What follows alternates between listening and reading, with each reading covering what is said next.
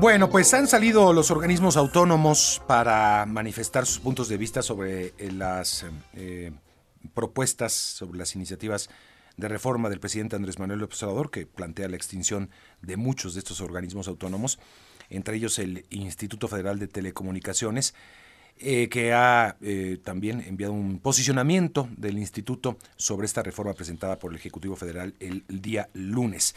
Y eh, bueno, hay además un resumen de pues, las actividades que realiza el propio Instituto Federal de Telecomunicaciones y tengo el gusto de saludar a Ramiro Camacho, comisionado del Instituto Federal de Telecomunicaciones. Gracias por estar con nosotros, Ramiro, bienvenido. ¿Qué tal, Mario? Buenos días, un gusto estar en tu programa.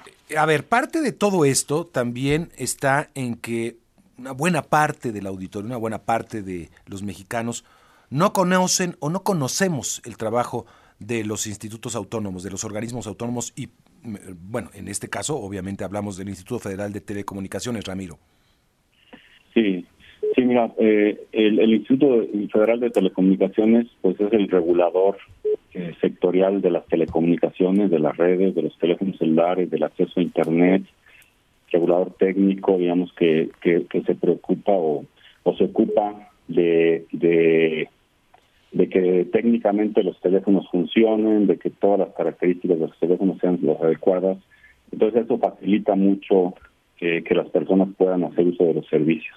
Entonces, y además también somos la autoridad de competencia en el mercado, es decir, tratamos de o nos encargamos de que haya condiciones de competencia, que no haya concentración, que no haya abuso de poder por parte de unas empresas sobre sobre otros o sobre los mercados eh, y, bueno, somos somos los encargados de regular y de y de ver la competencia en todos los en todos los aspectos de telecomunicaciones y también de radiodifusión, radio, televisión. ¿Cuál es la postura del instituto sobre la reforma presentada por el presidente López Obrador? Sí, bueno, en el instituto consideramos que, eh, que bueno, nosotros respetamos el hecho de que hay una división de poderes en, la, de la Unión y, como órgano autónomo siempre hemos estado eh, siempre estamos sujetos a escrutinio y evaluación del público.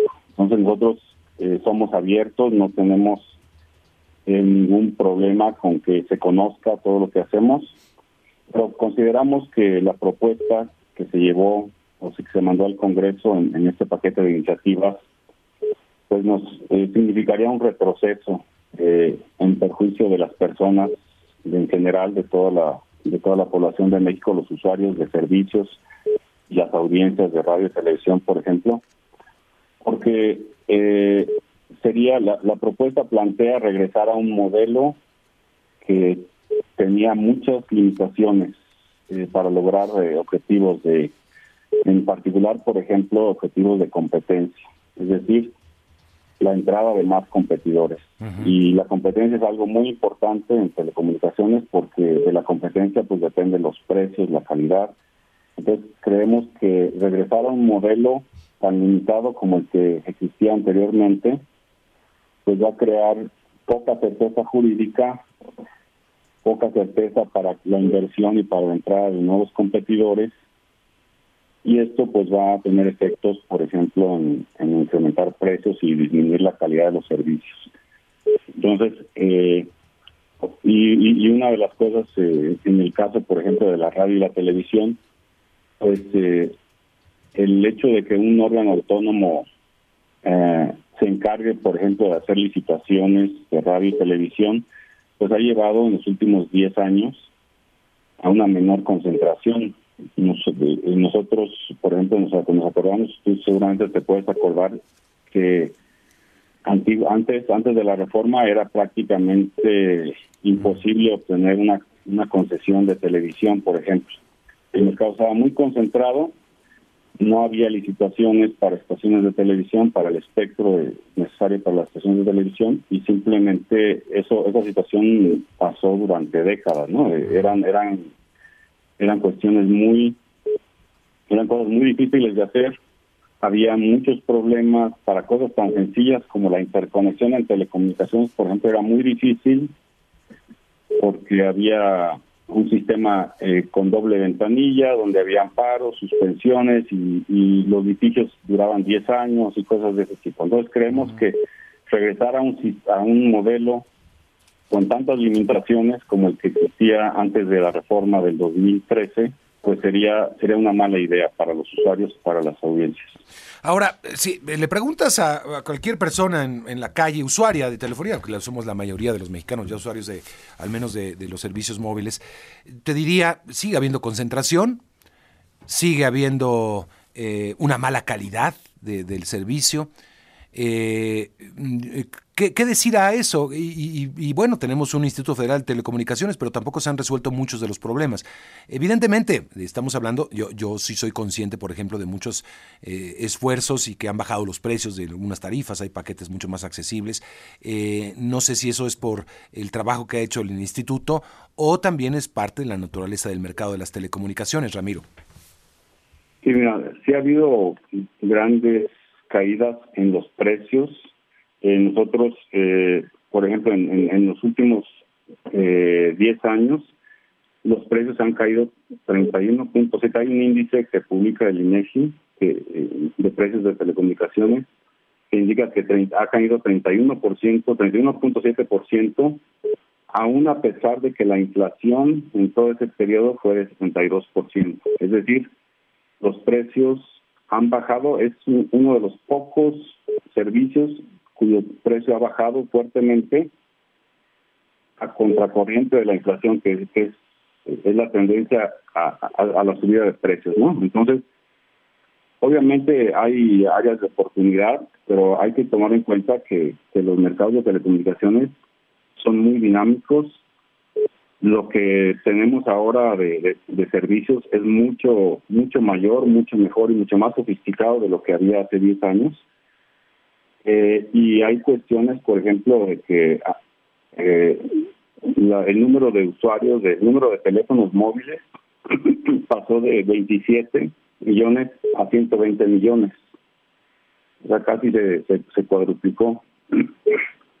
y bueno, si, si, tú ves, por ejemplo, en el caso de la radio y la televisión, pues tenemos, ya no tenemos eh, una o dos empresas, ya hay varios, varios medios, hay, hay más, más, este, más competencia. Más voces. Pero, pero por eso te pregunto, ¿eso es por parte de lo que ha hecho el IFT, los cambios a la ley o por también una naturaleza de la propia dinámica del mercado de las telecomunicaciones, que hoy son lo que mandan, es eh, a lo que todo el mundo queremos tener acceso para estar comunicados. ¿A, qué se debe? A ver, te lo digo así abiertamente. Yo creo que si hacemos una encuesta, muchos podrían decir, podemos vivir perfectamente sin el Instituto Federal de Telecomunicaciones. Yo creo que en eso se basa un poco el sentir del presidente o la propuesta, aprovechando ese desconocimiento.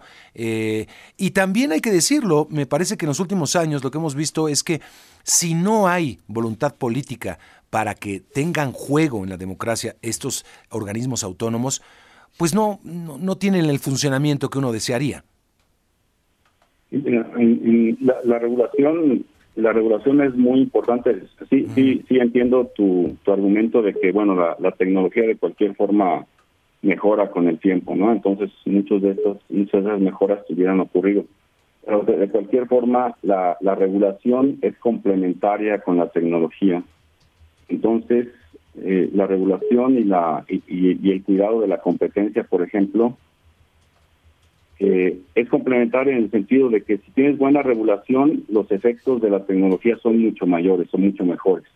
Por ejemplo, la, concentración. Si, si hubiéramos si hubiéramos seguido con el modelo anterior, pues es probable que tuviéramos algunos avances, pero un mercado mucho más concentrado del, que hay, sin competencia, etcétera, etcétera. ¿no? Entonces, eh, la, buena regulación puede tener efectos complementarios con el desarrollo de la tecnología que son muy fuertes. Nosotros en, el instituto, por ejemplo, hemos hemos calculado que, que por cada por cada peso que ejerce el IFT, los beneficios sociales han sido de, de 45 eh, por cada peso ha sido beneficiado 45.5 pesos para las los mexicanos.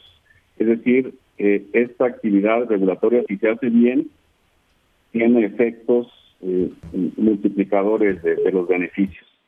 Ahora, si tú me dices en el eh, eh, si, si el modelo puede ser que el, el ejecutivo tenga tenga esas facultades, pues ahí tenemos el problema de la de la certidumbre, de la certeza para los inversionistas, tenemos la certeza jurídica. Eh, eh, actualmente el instituto lo que tiene es eh, toda, toda una serie de capacidades técnicas. Nosotros tomamos decisiones en base a la ley y a la técnica. No somos políticos, somos técnicos y, básicamente eso da mucha certeza a un mercado donde las inversiones son de miles de millones de dólares, ¿no? Cada, cada inversionista pues invierte mucho dinero y ese dinero tiene que, recuperarlo a lo largo de muchos años, por lo cual se, se, requiere un, ambiente para los inversionistas que sea muy confiable y con mucha certeza. Muy bien, bueno, vamos a ver cómo viene la batalla legal. Eh, evidentemente creo que hay también una, una oposición que Mm, pretende mantener los organismos autónomos que han sido también hay que verlo como una conquista social de los últimos de las últimas reformas de los últimos años y te agradezco mucho Ramiro por conversar con el auditorio esta mañana muchas gracias y buenos días. Gracias y buenos días. Es el comisionado del IFT Ramiro Camacho